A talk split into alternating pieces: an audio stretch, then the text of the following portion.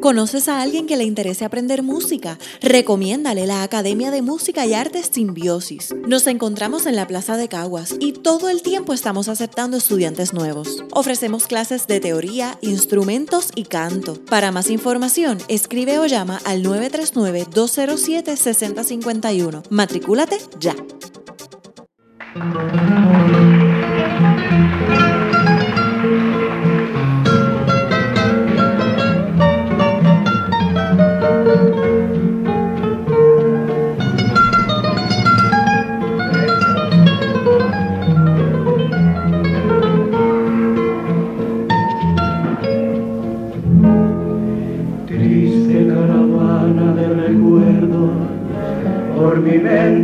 Pasado. Rastros de nostalgia que ha dejado un amor ya fracasado. Ojos que te buscan aún sabiendo que no estarás a mi lado ojos que suplican que un milagro te devuelva mis brazos. Qué difícil es entrar de lleno a una vida sin encanto, donde ni la pena puede ahogarse en la inmensidad de un llanto y de noche mi corazón despacio presentirá tu imagen perdida en el espacio y de noche mi corazón te nombra al presentir tu imagen vagando entre las sombras.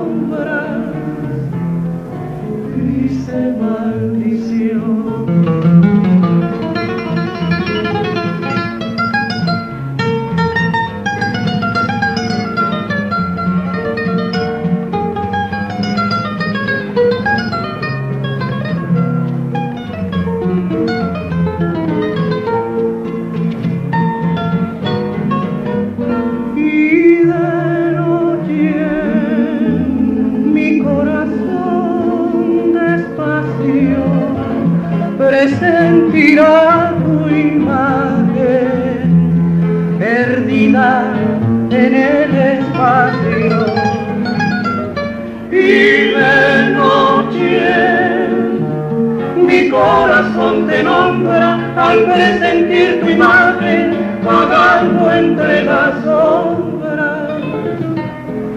Triste maldición.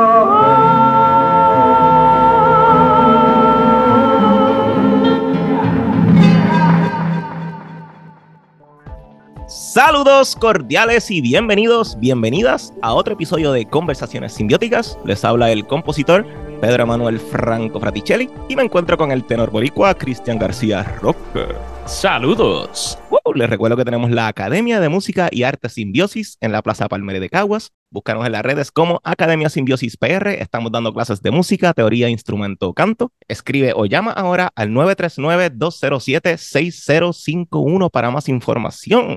También tenemos el Patreon, donde estamos poniendo información adicional de nuestras temporadas y a la vez contribuyen a la creación de este tipo de contenido sobre nuestra historia musical. En el día de hoy vamos a estar hablando de la música romántica del siglo XX, en específico del bolero, ¿verdad? Y algunos intérpretes importantes de, Puerto Rico. Estaba buscando en estos días eh, sobre el bolero y realmente se habla mucho sobre Cuba, que sale de Cuba, y luego México como otro punto importante de lo que fue la música del bolero, el bolero caribeño, ¿verdad? Porque existe también el bolero de España, pero vamos a estar hablando un poquito. Eh, también, Son otros 20 pesos.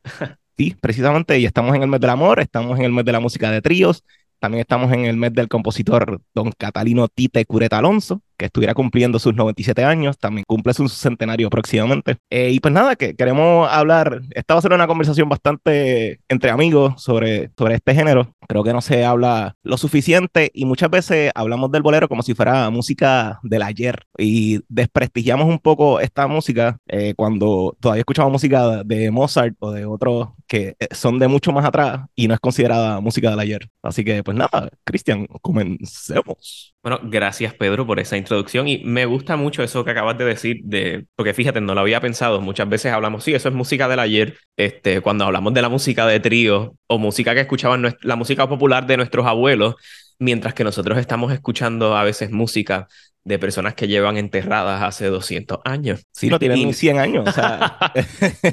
Pero sí, es, muy interesante. Pues mira, hablando del bolero específicamente, eh, comentando sobre lo que estabas hablando del bolero español, este, sí hay un bolero de España, pero el bolero de España no tiene casi nada que ver con lo que nosotros conocemos como, como bolero. No sé si aquí se pueda poner un ejemplo breve de lo que es un, un extracto musical de lo que es un bolero.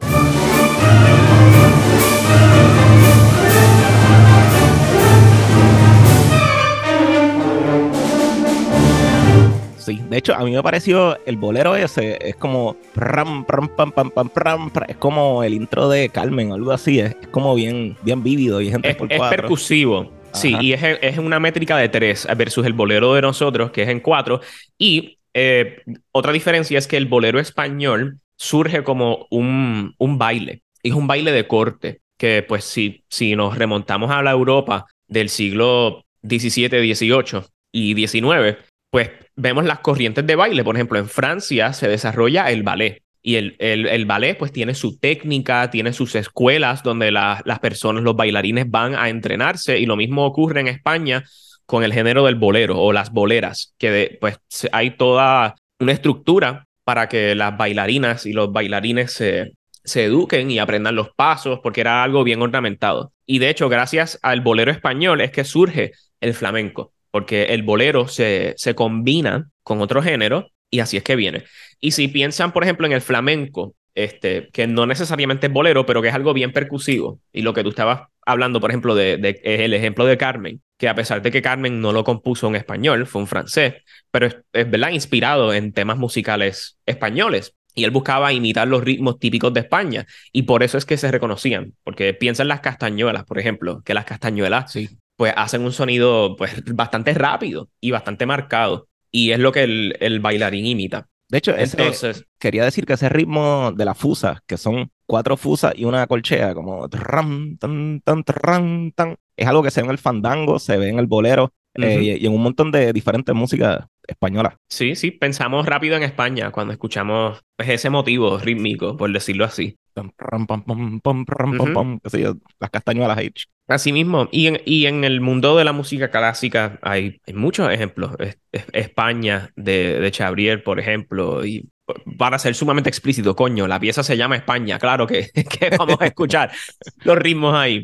Pero si nos, ahora sí nos montamos en, en, un avión o en un barco, ¿verdad? Porque en esos tiempos no habían aviones. Y nos vamos al Nuevo Mundo. Pues, ¿y por qué Nuevo Mundo? Porque en aquel entonces éramos casi todos colonia española. Entonces, donde surge o donde se dice que primera vez se da el género del bolero, o lo que nosotros acá en Puerto Rico o Latinoamérica conocemos como bolero, es en Cuba, en el siglo XIX. Cuba era colonia española. Así que, pues, no está de más decir que los músicos cubanos del entonces pues escuchaban los ritmos españoles y escuchaban el género del bolero eh, acá. Pero pues obviamente nosotros acá tenemos nuestro sabor y, y tenemos nuestro, nuestra cultura, nuestra costumbre eh, criolla, caribeña, antillana, latina y creamos nuestro propio género. Y el, el bolero surge de la trova, que esto es bien interesante. el bolero no surge de la canción. O sea, y cuando digo canción hago como los, los italianos dirían canzones, por ejemplo,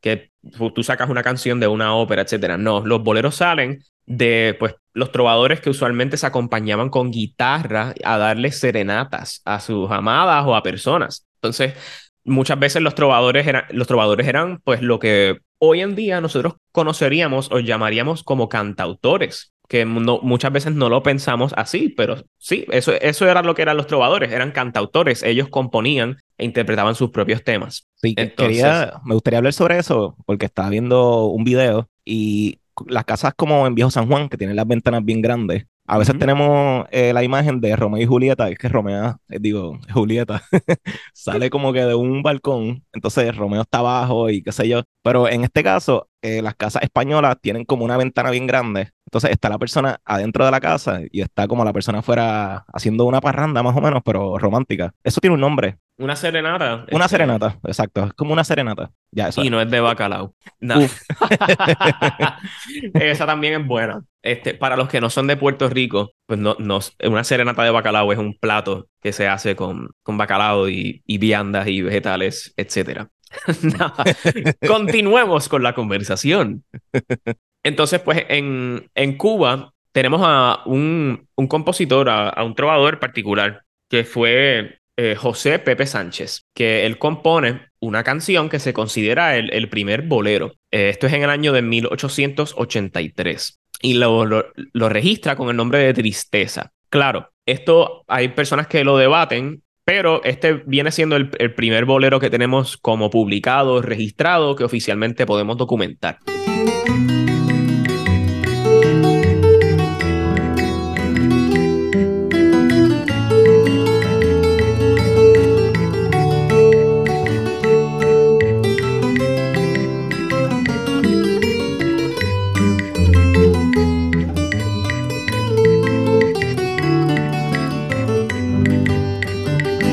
Exacto, el primero eh, escrito como tal, porque ya de por sí en el 1840 ya, ya había comenzado el género en, Cuba como tal. Exacto.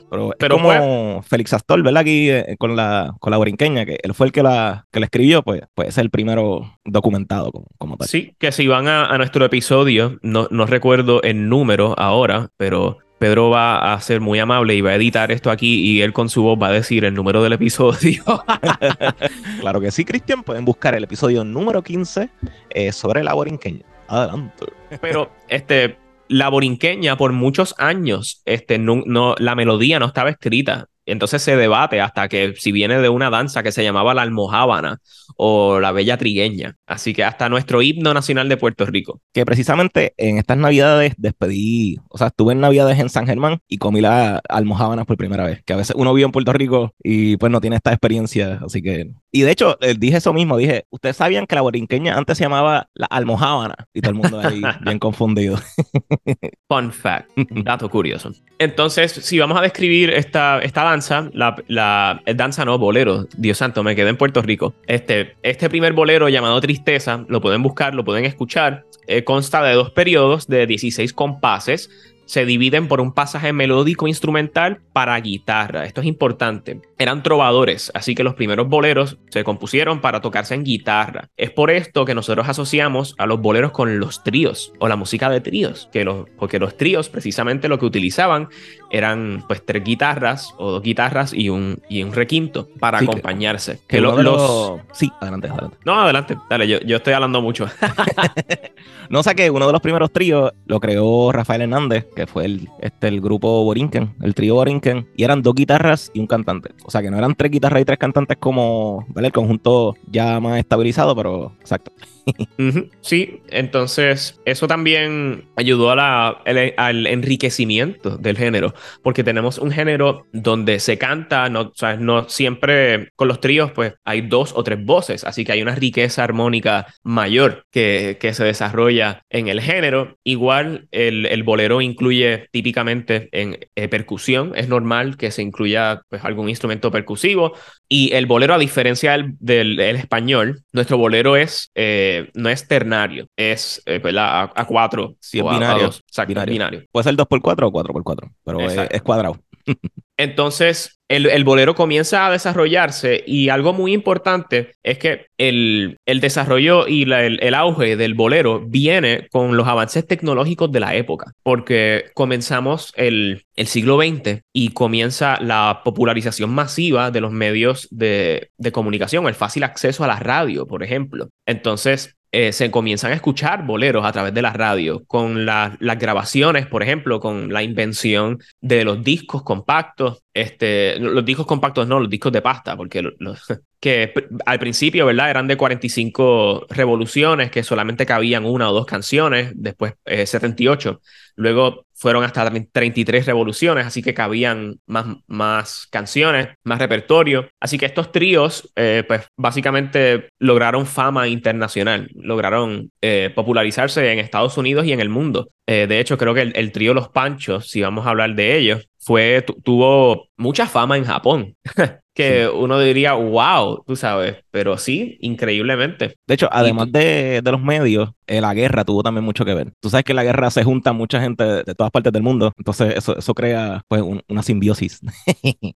Eh, entre muchas personas de distintas partes del mundo. Por eso es que Rafael Hernández va a Nueva York, estar con los Hellfighters, eh, y luego vive en Cuba y luego vive en México. O sea que en esos tiempos pues la guerra también tuvo mucho que ver en, esa, ese, compartir de distintas cosas, de música, este, cultura, etcétera. Y de hecho estaba leyendo que la guerra tuvo mucho que ver también en que el bolero se concentrara en América Latina, porque este, esos gobiernos intentaron eh, mantener cerradas las cosas que pasaban en esos países, pues, como que para, para crear control. Eh, eh, un tema ahí medio complicado, pero, pero también la guerra, además de los medios, fue, fue importante en este género, en el bolero. Sí, igual pensemos en, ¿verdad? Vamos a, desconectarnos de lo técnico del bolero y vamos a hablar del, sentimiento, ¿verdad? El, bolero es un género que habla del amor y, habla del amor de man coño. No es lo mismo escuchar un bolero por escucharlo a escuchar un bolero estando enamorado o, pensando en alguien en particular. Todo cambia, créanme.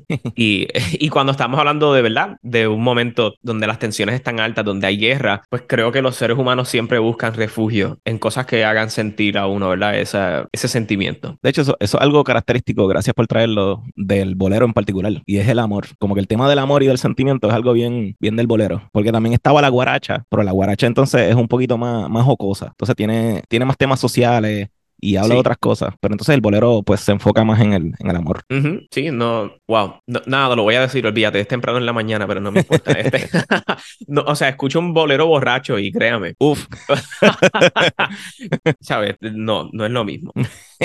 me gustaría hablar de, porque está, está buscando, como dije al inicio del episodio, y la verdad siempre se concentran en Cuba, ¿verdad? Que fue donde salió el primer bolero de tristezas, y luego habla de, de México, que ah, pues ahí están los panchos y, y otro montón de, de, artistas más, pero también Puerto Rico tuvo mucho, mucha creación importante de boleros, y creo que tal vez no se habla tanto, porque el periodo en el que el bolero fue famoso fue un periodo bien fuerte políticamente para nosotros, eh, fue entre los 40 y los 60. O sea que es un periodo en el que estamos saliendo del primer dominio de, Estados Unidos. Tú sabes que era un Puerto Rico bien diferente. Luego pasa el Estado Libre Asociado en los 48-50. Eh, entonces está como que en ese periodo eh, están pasando muchas cosas bien complicadas en Puerto Rico y tal vez como que nuestra historia se pierde ahí un poco. Este, pero me gustaría hablar de compositores como Pedro Flores y Rafael Hernández también, que de hecho este, Rafael Hernández empezó tarde. Él tenía como 28 años, 30 por ahí ya, cuando hizo su trío. O sea que ya tenía experiencia, ya había ido a la guerra, había ido a Cuba y descubrí que es que él va a Cuba a trabajar en música en un teatro y parece que ahí es que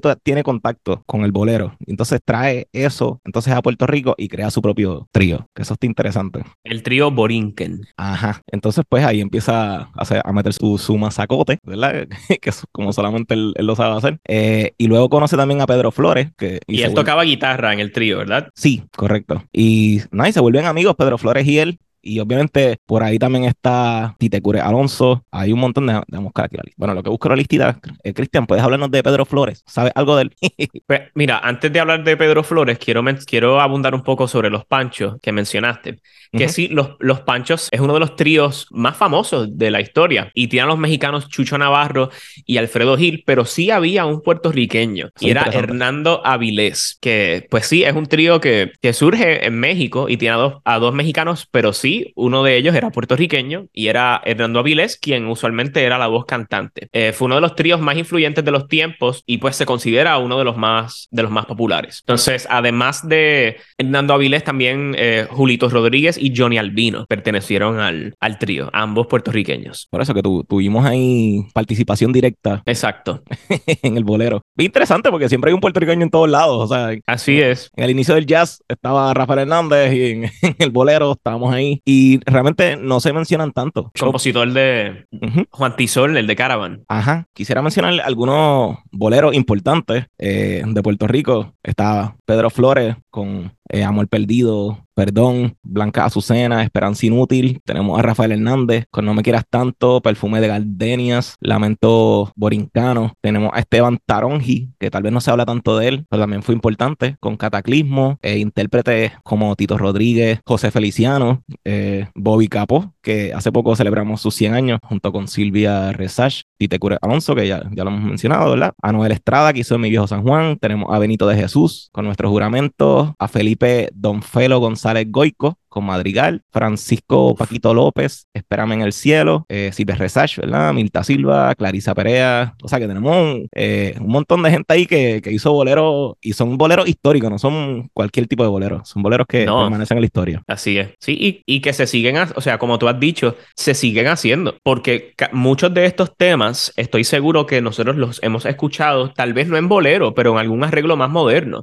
Porque eh, eso es lo que pasa, o sea, de, de las cosas que hablan estas, estos boleros, eh, son cosas que no tienen eh, tiempo, o sea, son cosas que seguirán siendo así por el resto de la humanidad porque los humanos seguirán sintiendo amor, desprecio, tristeza, etcétera. Exacto, yo, yo por eso al principio decía, ¿por qué le decimos que esta música es, es música del ayer? Y a veces cuando pensamos en esta música pensamos en viejitos y eh, no sé, en guitarras y, y pensamos en algo como bien viejo y a la misma vez a cada rato vemos arreglos nuevos de Piel Canela, de Bobby Capó. Eh. Me gustas tú. El especial de Banco Popular, el último que hicieron, que, que tenía pues varios arreglos precisamente súper modernos de, de canciones que nosotros consideraríamos, pues no nosotros tal vez, pero pues mucha gente, a diablo, eso suena bien, bien como que, ah, nosotros no, Nosotros no.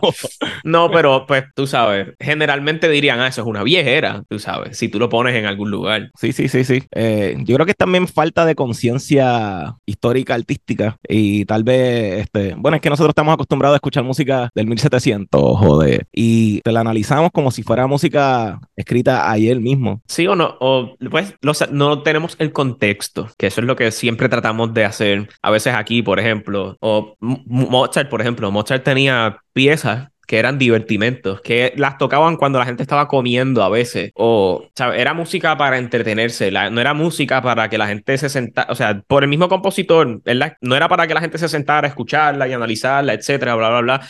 Pero a lo mejor hoy en día, ah, no, la música del gran maestro, debemos, tú sabes. Y es como que, mira, no, tú sabes, sí, eso es música, pero contextualízalo y a lo mejor hace más sentido. Sí, sí, sí. Eh, es como, eh, bueno, la misma ópera, que este, antes la gente hablaba durante las óperas y, y bailaba y bebía y jangueaba y gritaba. Y ahora cuando escuchamos esa música tenemos que estar callados y no podemos Claro. ni toser. Y... Igual recuerden, o sea, ves, antes no habían, no existía Plaza Las Américas, no existía Netflix, no existía el Internet. Así que, pues, el lugar de encuentro era la casa de ópera. Ese era el lugar donde la gente iba a socializar, a hablar, a, a, pues, a janguear, por decirlo así. Me gustaría también hablar de la, de la figura de Rafael Hernández. Eh, creo que es una figura demasiado importante eh, y estuvo en todos los periodos que unen toda esta música del siglo XX, late 19 y inicios del siglo XXI. Eh, Porque hoy en día podemos ver todavía el bolero vivo, eh, intérpretes como Ile, ¿verdad? Que, que sigue haciendo Mon Laferte, que tal vez no es boricua, pero también sigue haciendo bolero, Natalia Lafourcade. O sea que se está renovando estos tipos de, de ritmos. Ma- Maricucha Bizarro.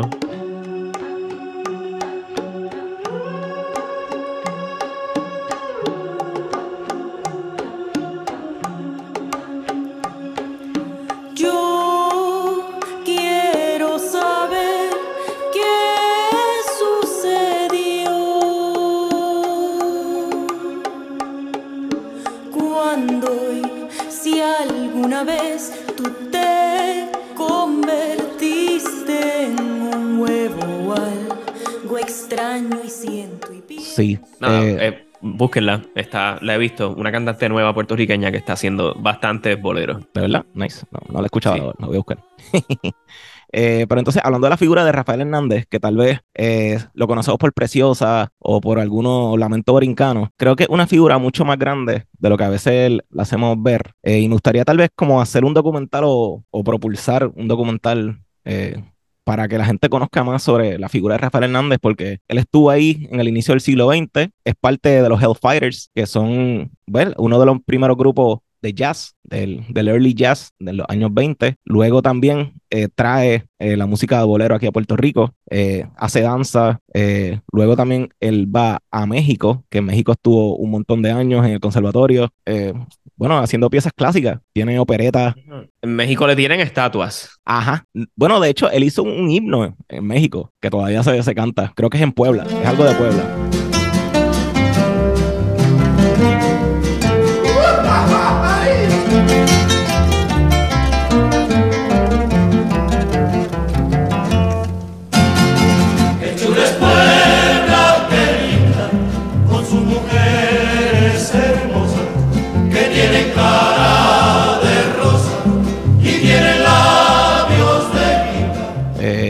Sea, entonces luego él regresa a Puerto Rico acá y le canta, canta en la fortaleza con una orquesta sinfónica. Eso hay que investigarlo porque dicen que él vino en los 48, 50, en los inicios del, del Estado Libre Asociado. Él vino a cantarle a la fortaleza y le cantó a Jesús de Piñero, el gobernador de aquel entonces, y él tocó con la Orquesta Sinfónica de Puerto Rico. Pero eso es antes de la Orquesta Sinfónica de Puerto Rico de Casals, que es en el 56. Sí, O sea la, sinfónica de hoy no existía para ese año. Precisamente. Pero entonces, en este documento que hace la Interamericana, eh, dice que sí, había una orquesta sinfónica de Puerto Rico. No sé si, porque él vino con unos músicos de México. Tal vez son esos músicos de México, tra- trajo músicos de México y de Cuba, que tal vez él hizo una orquesta sinfónica y en ese entonces era considerada la Orquesta Sinfónica de Puerto Rico, pero no es la que conocemos hoy en día. Así que eso, eso habría que, de eso vamos a investigarlo, a, ver, a ver qué, qué- qué sacamos de ahí. Pero, pero sí, o sea, él hizo música clásica, hizo bolero, hizo jazz, lo hizo todo. Y creo que tal vez como que no, no, no tenemos esa conciencia de, de lo grande que fue esta figura de Rafael Hernández Marín, que de hecho es familia, yo creo, de, de Muñoz Marín, del, este, bueno, quién sabe. Pero sí, nada, quería recalcar como la importancia de la figura de Rafael Hernández. Obviamente por ahí también estaba, este, siempre se me olvida el nombre de, ¿cómo se llama el de la danza? ¿Cuál de todos? ¿Cuál de todos? Este, Morel Campo, Ángel Manuel Morel G. Tavares. Ok, ahí está. Bueno, siempre que voy a mencionar a Mo- a Morel Campo en, en el podcast se me olvida el nombre, Juan Morel Campos. Eh, es otra figura. Te va a alar las patas por la noche. Ajá. Creo que en otra vida no nos llevábamos. Este, nada, pero está la figura de Morel Campos. Obviamente está Pedro Flores por ahí, Tite Curé y un montón, un montón más, ¿verdad? Este, para, ¿verdad? Para volver un poquito al bolero, me parece interesante que el bolero de España es como bien vivo, como bien rápido, es como tan, tan, tan, tan, tan, tan, tan. Entonces como que de repente llega al Caribe y es como que bien chill para acá, es como que.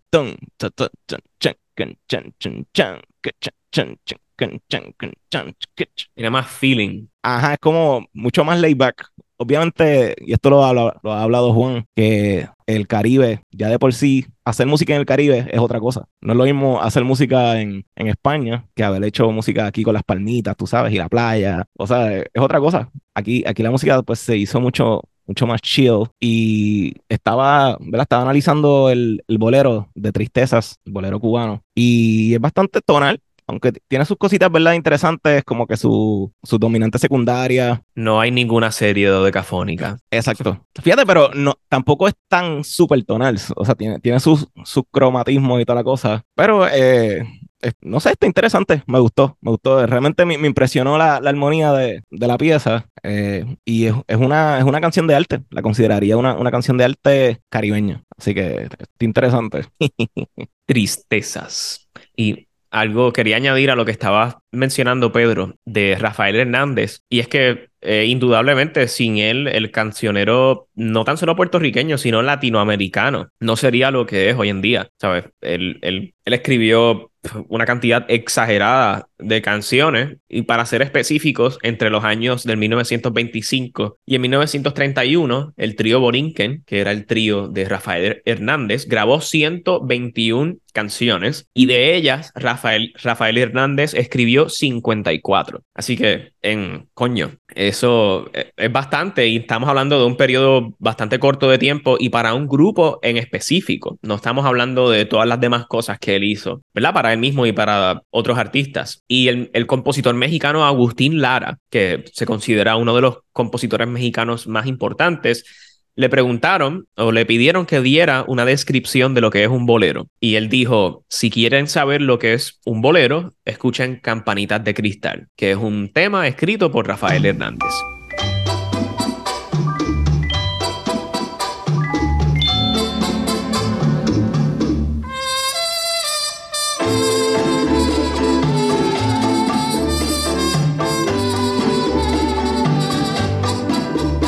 Casi nada. Y, y estaba viendo, ¿verdad? Una entrevista de Pedro Flores, lo digo porque realmente me impactó esta entrevista. Pensé que Pedro Flores era otra persona y es una persona súper cool. Me, me, pude identificar. y él dice que en algún momento Rafael Hernández y Pedro, y él, Pedro Flores, estaban, estaban haciendo mucha música y le solicitaban seis canciones por mes. Y ellos lo que hacían es que hacían dos canciones buenas, como que se enfuscaban en dos canciones que quedaran súper bien y las demás eran como relleno. Y este, en el momento que le hacen la entrevista, en el sesenta y pico, 70, él dice que le, le llevaron una caja de, de, sus propias canciones y habían canciones que él ni recordaba que había escrito. de toda la producción que tenían constantemente ellos dos.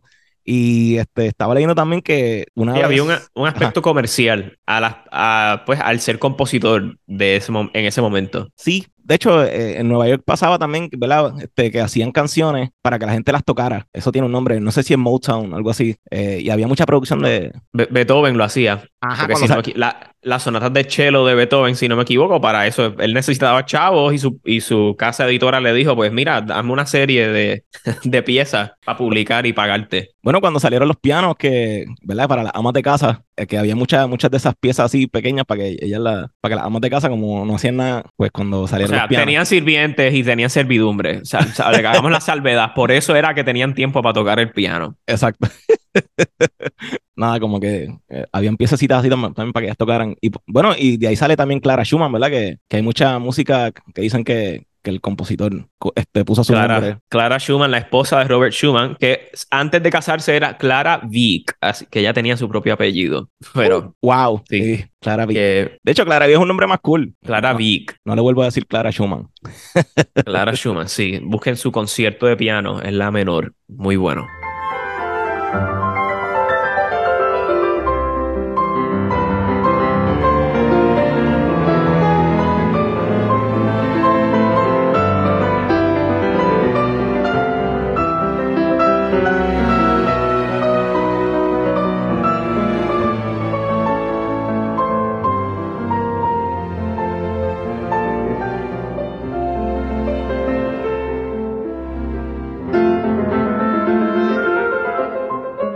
Quería decir que Pedro Flores y Rafael Hernández competían entre ellos.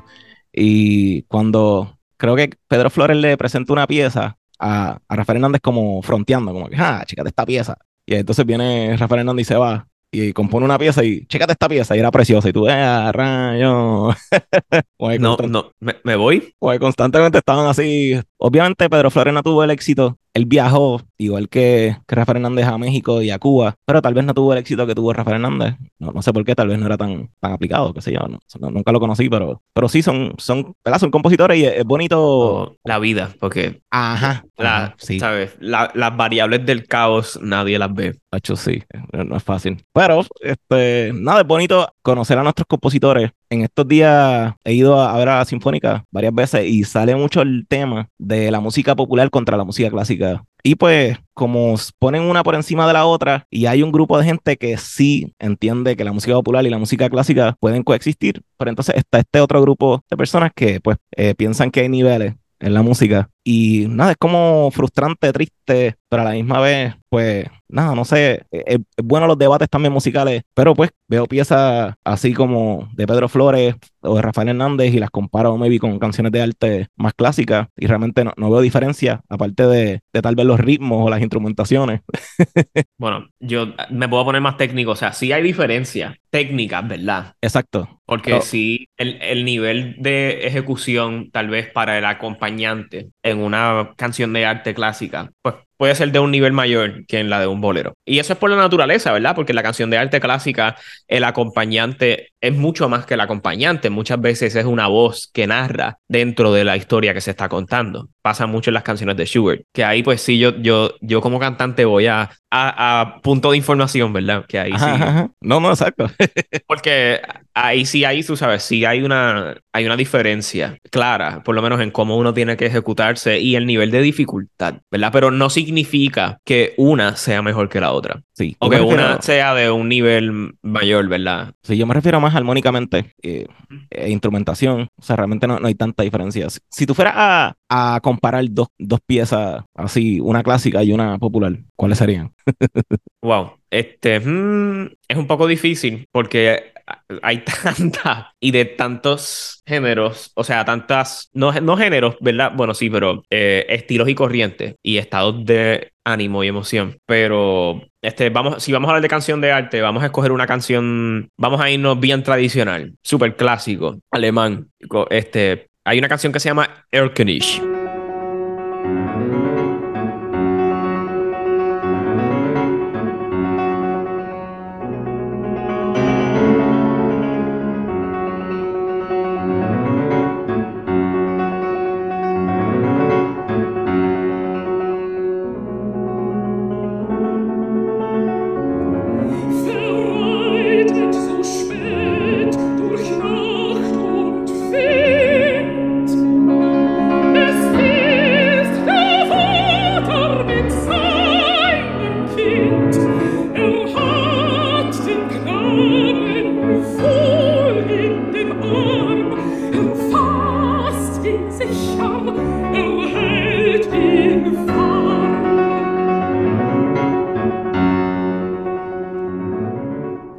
Pronunciar eso de nuevo.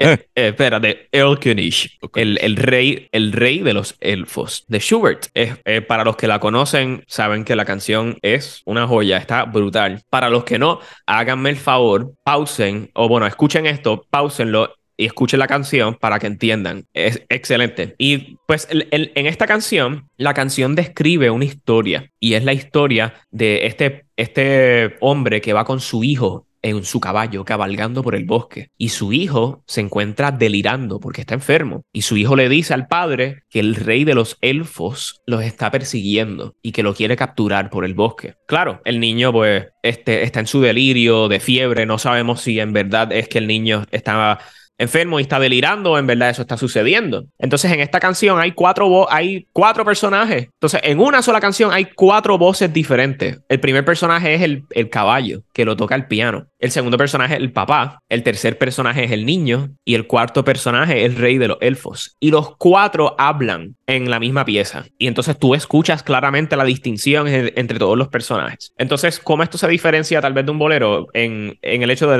la, temática. La canción de arte muchas veces no habla, no tiene que hablar del amor, puede hablar de, pu- de lo que sea, de poesía, de whatever. En este caso es una, es una escena. Es- estás construyendo con una sola canción todo un mundo. Porque con una sola canción tú estás este, creando un bosque, la travesía a través del bosque, los contrastes de los personajes, versus, y pues tienes todas esas voces, versus un bolero, no sé, vamos a escoger un bolero. Uy, se me No sé, piel canela. Piel canela, de Bobby Capó. Está bien. Y si lo comparamos con un bolero también emblemático, por ejemplo, ya que Erlkönig es súper reconocida en la canción de arte, Piel Canela.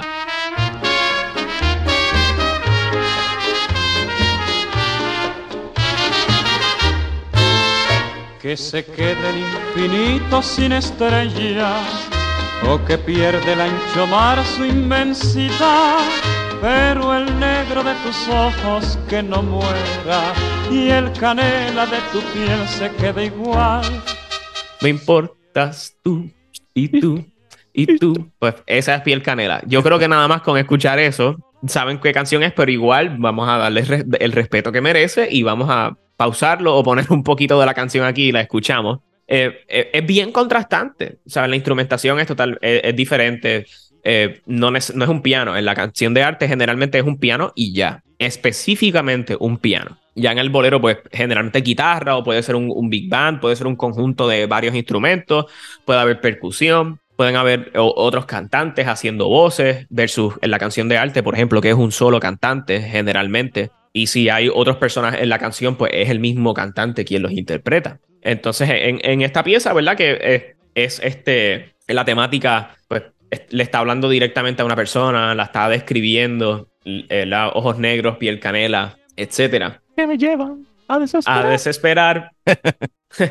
Entonces, no, tampoco tenemos la prosa, por ejemplo, la canción de arte es, se basa en la poesía clásica europea. Y pues todos podemos recordar cuando lo teníamos que leer poesía en, en high school, o si, no, o, si todavía, o si leemos poesía todavía, pero me refiero específicamente a la poesía clásica, que puede ser a veces muy larga. eh, Metafórica densa. también. Es- exacto, estrófica a veces. Mientras que el, el bolero no, el, el bolero, pues sí, puede tener a lo mejor algún tipo de rima o de, o de poesía. Bueno, pero más moderno. se- sí, Moderno. se puede, can- se puede cantar como se habla. O sea, la, la lírica a lo mejor no es, la, la letra a lo mejor no es tan estructurada. De hecho, me parece Pero- gracioso eh, que la entrevista esta de Pedro Flores ya se hablaba de que el lenguaje o, o que la cultura ya, ya se estaba ca- cafretizando, como que ya este, todo era como que más crudo, menos poético. Oh, qué explícito. Ajá, ajá, como que ya, ya en los 70 ya se estaba teniendo estas conversaciones de que ya la- las cosas no son tan refinadas como antes. Eso siempre seguirá siendo así, ¿sabes? La, la- la palabra yo creo que lo define, ¿sabes? Cuando alguien se llama conservador, que busca conservar las cosas del pasado, ¿verdad? Pues siempre van a haber personas que, que pues, se, se aten a los dinosaurios de la moral. Bueno, y guisan con esas cosas. o sea, hablemos claro, es como el bipartidismo. Hay, hay personas que se aferran al PNP y al PPD porque guisan de ahí y viven de ahí, o sea, eh, reciben un beneficio. Claro, ¿no? Eh, O sea, que lo- no, no lo estoy justificando, pero exacto, lo entiendo. Pero nada, volvamos a la música. Pero sí, eh, o sea, concuerdo, Pedro, con, en el hecho de que sí, yo he cantado boleros y he, y he hecho canción de arte, ambas cosas. Y hay, hay boleros, o sea, hay canciones de arte que, eh, que para mí no hacen nada, hay boleros igual, hay boleros que son una obra maestra, hay canciones de arte que son una obra maestra. Yo no pienso que un género esté por encima de otro, ¿me entiendes? Son, so- eh, igual vamos a contextualizarlo, ¿sabes? Un, yo no voy, si yo voy a escuchar un recital de canción de arte, pues voy a escuchar eso, ¿me entiendes? Y poner un bolero en el medio del recital de canción de arte alemana es un poco como que, hmm, está como que fuera de lugar. No por el género, sino por el contexto en que lo estamos haciendo, ¿sabes? Y es lo mismo, yo no voy a ir a una a un lugar donde estén cantando boleros y cantar una canción de arte de Schubert, aunque sea, aunque hable del amor o esté brutal o esté, ¿por qué no? Porque no, contextualmente no va a hacer sentido. Sí, sí. Pero Eh, ambos géneros tienen su mérito. Fíjate, algo que me, porque nada, me puse a pensar en, en las diferencias, ¿verdad? Y algo que tiene tal vez la música popular es que hace bailar a la gente y tiene como que esa, esa relación directa con el baile y mucha, de- razón. mucha de nuestra música también eh, nos hace bailar y tal vez como el bailar eh, le quita, le quita, no sé, seriedad a la música. Te hace soltarte. sí, es De- cierto. De hecho, estábamos hablando de eso con Orlando Laureano, que no sé si eran las danzas o los mismos villancicos que se hacían antes en, las- iglesias, pero entonces cuando comenzaron las negras a bailar dentro de las iglesias con sus cuerpazos, tú sabes, pues ahí fue que comenzaron a, a prohibir. Eh, es como si, si, no sé si el disfrute fuera menos artístico. no sé si me explico.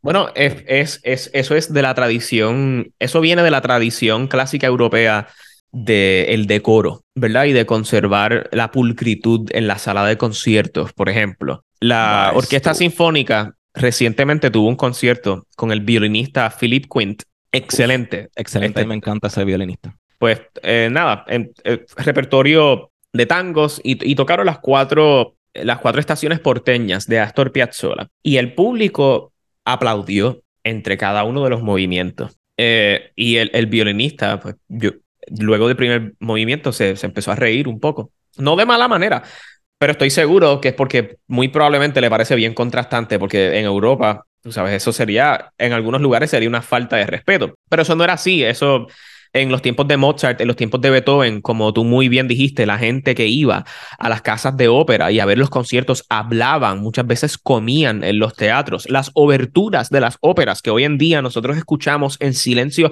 sepulcral, que nos callamos para escuchar la obertura completa. Antes eh, las oberturas eran para que las personas escucharan que había que pues el- la cosa había empezado y que entraran al teatro a sentarse. A choguearse la cerveza.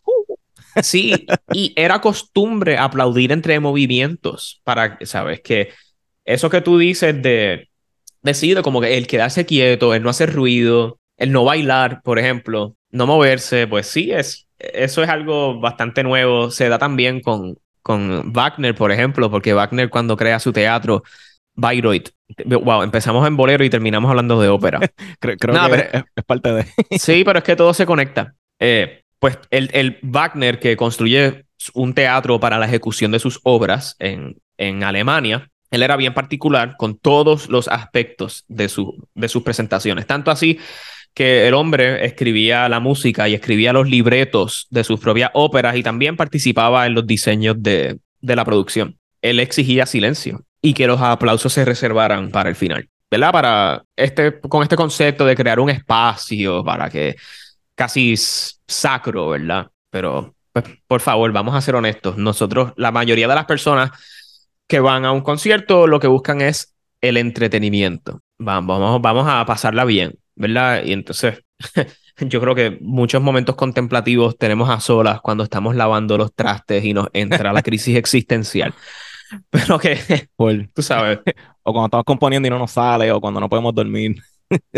Sí. Pero sí, o sea, la eh, el bolero, el bolero te hace moverte. O sea, hay boleros que, que tú no te puedes, tú no puedes escucharlo y no sentirlo por dentro. Sí, o sea, se- sentir gozo, o sentir querer moverte, o querer cantar, o aplaudir, no debería restarle a lo que propone este, un- Sí. pues, una canción o, o este, un- Y esa es la cosa con, con el bolero, que tú incluso tú le puedes, a muchos boleros, tú les puedes quitar el aspecto cantado, o sea, la voz, la letra, y aún así funcionan excelentemente, como ese por, por su cuenta. El, el pianista Noro Morales, que fue un pianista puertorriqueño, que tocaba boleros al piano, y tú escuchas eso y te dan ganas de pararte y, y moverte, ¿sabes? Por, por cómo los toca todos esos boleros. Sí, fue a, a mover las, las nalgas.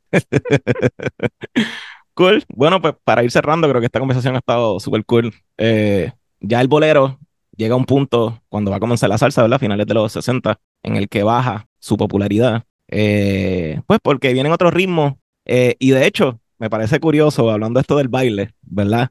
Pues es la salsa que mezcla ritmos eh, bien vivos, bien, bien ruidosos, eh, lo que viene a reemplazar la, la popularidad del bolero eh, es la salsa, que, que es un género todavía más bailable, todavía este, pues, mucho más vivo. Y creo que, nada, me parece interesante que estemos hablando de, de bailar y de cómo eso le resta para algunas personas el valor del arte. Este, y pues de repente el bolero viene a ser reemplazado por la salsa. Que, ¿verdad? Creo que la salsa se merece su propio episodio. Eh. Así que Claro. y de hecho, este compositor tiene una pieza que se llama Salsa, ¿cómo se llama? Roberto Sierra, que podemos La también. sinfonía número 3, La Salsa. Sí, está excelente. Que si no la han escuchado, escúchenla. Nos gustaría hablar con Roberto Sierra, ¿verdad? Pero pues es una persona bien ocupada. Pero por lo menos si podemos hablar de esta pieza en particular de él, estaría, estaría interesante. Pueden buscar la grabación de nuestra orquesta sinfónica. Está disponible en Naxos, si no me equivoco. Bueno, Cristian, ¿y algo más que quieras aportar sobre esta conversación de la música romántica? Eh, nada, que yo creo que todos podemos pensar en una canción que consideramos, consideramos romántica, entre comillas. Este, y, los boleros definitivamente, pues es un género que se presta para sacar. Este, y si no se han dado la tarea de escuchar bolero, háganlo. ¿Sabes? No vayan en YouTube, vayan en Spotify, bu- busquen un, un playlist de boleros del ayer y simplemente eh, pónganlo una tarde y escuchen. Que les aseguro que van a encontrar algún bolero que les guste. Y bailenlo, por favor. Este, no, no- no se dejen llevar por Sí. la gente, bailenlo. Pero, pero sí, mm, eh, no le tengan miedo al, al bolero. Al perreo. Sí, creo que es algo bien caribeño. Eh, la música, el baile, nosotros pues somos personas más alegres, más movidas. Ah, y, y también si les gusta, eh, algo que a mí me gusta del bolero, ¿verdad? Es que pues cantaban. O sea, mucha, a, a veces la música popular, uno, en mi caso, ¿verdad? Y claramente me pasa porque soy cantante de ópera y tengo, o sea, me gustan, los me gusta la ópera, ¿verdad? Eh, pero a veces es- uno extraña ese, ese sentimiento en la voz, ¿verdad? That thrilling sound. Y pues los cantantes de bolero, la, la emoción en su voz es indudable. O sea, eran personas que cantaban con los cojones en su sitio, por decirlo así. sí, que muchos cantantes hoy en día es como ah, ah, con el micrófono, tú sabes, no cantaban, depen- dependen del micrófono o de alteración tecnológica, etcétera. No, tú me perdonas, esta gente cantaba y cantaba de verdad. Wow, Cristian, me, me encanta como acabas de hacer una crítica tan sutil, pero tan, tan al punto. Yeah, yeah, yeah. Bueno, gracias, gracias Cristian por esta conversación. Esperemos que la gente la haya pasado súper bien en San Valentín y pues den mucho amor, muchos amores y besitos. Díganle te amo a sus amigos, nunca saben cuándo son las últimas veces que, que los vayan a ver o, a sus familiares. Eh, les amamos nosotros también. Gracias por haber escuchado otro episodio de Conversaciones Simbióticas. Eh, Cristian, ¿dónde la gente te puede conseguir en las redes? Me pueden encontrar en Instagram como Tenor Boricua. A mí me pueden buscar eh, por mi nombre, Pedro Emanuel Franco Fraticelli. En Facebook, Peter Franks 7. En Instagram pueden buscar el podcast como Conversaciones Simbióticas en Facebook e Instagram. Simbiótica Pod en Twitter. Gracias por haber escuchado otro episodio de Conversaciones Simbióticas. Y bueno, será hasta la próxima.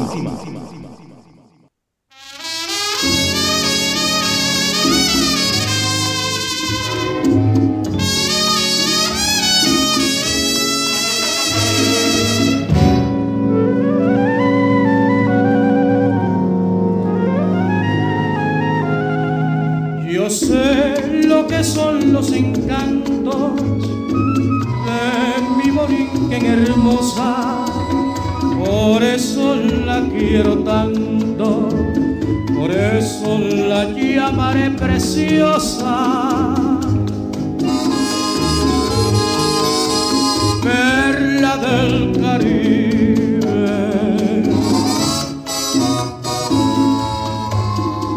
Borinquen, preciosa te llaman las olas del mar que te baña. Preciosa por ser un encanto, por ser un. Y tienes la noble hidalguía de la madre España y el fiero cantío del indio bravío lo tienes también. Preciosa te llaman los bardos que cantan tu historia. No importa el tirano que trate con negra maldad. Preciosa será sin bandera, sin lauros ni gloria. Preciosa, preciosa te llaman los hijos de la libertad.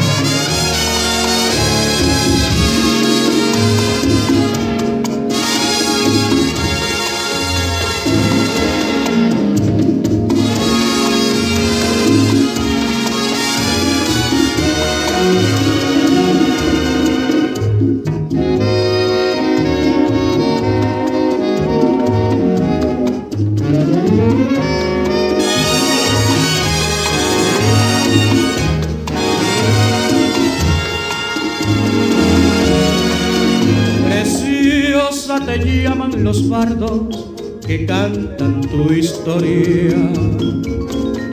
No importa el tirano que trate con negra maldad. Preciosa será sin bandera, sin lauros ni gloria. Preciosa, preciosa te llaman los hijos de la libertad.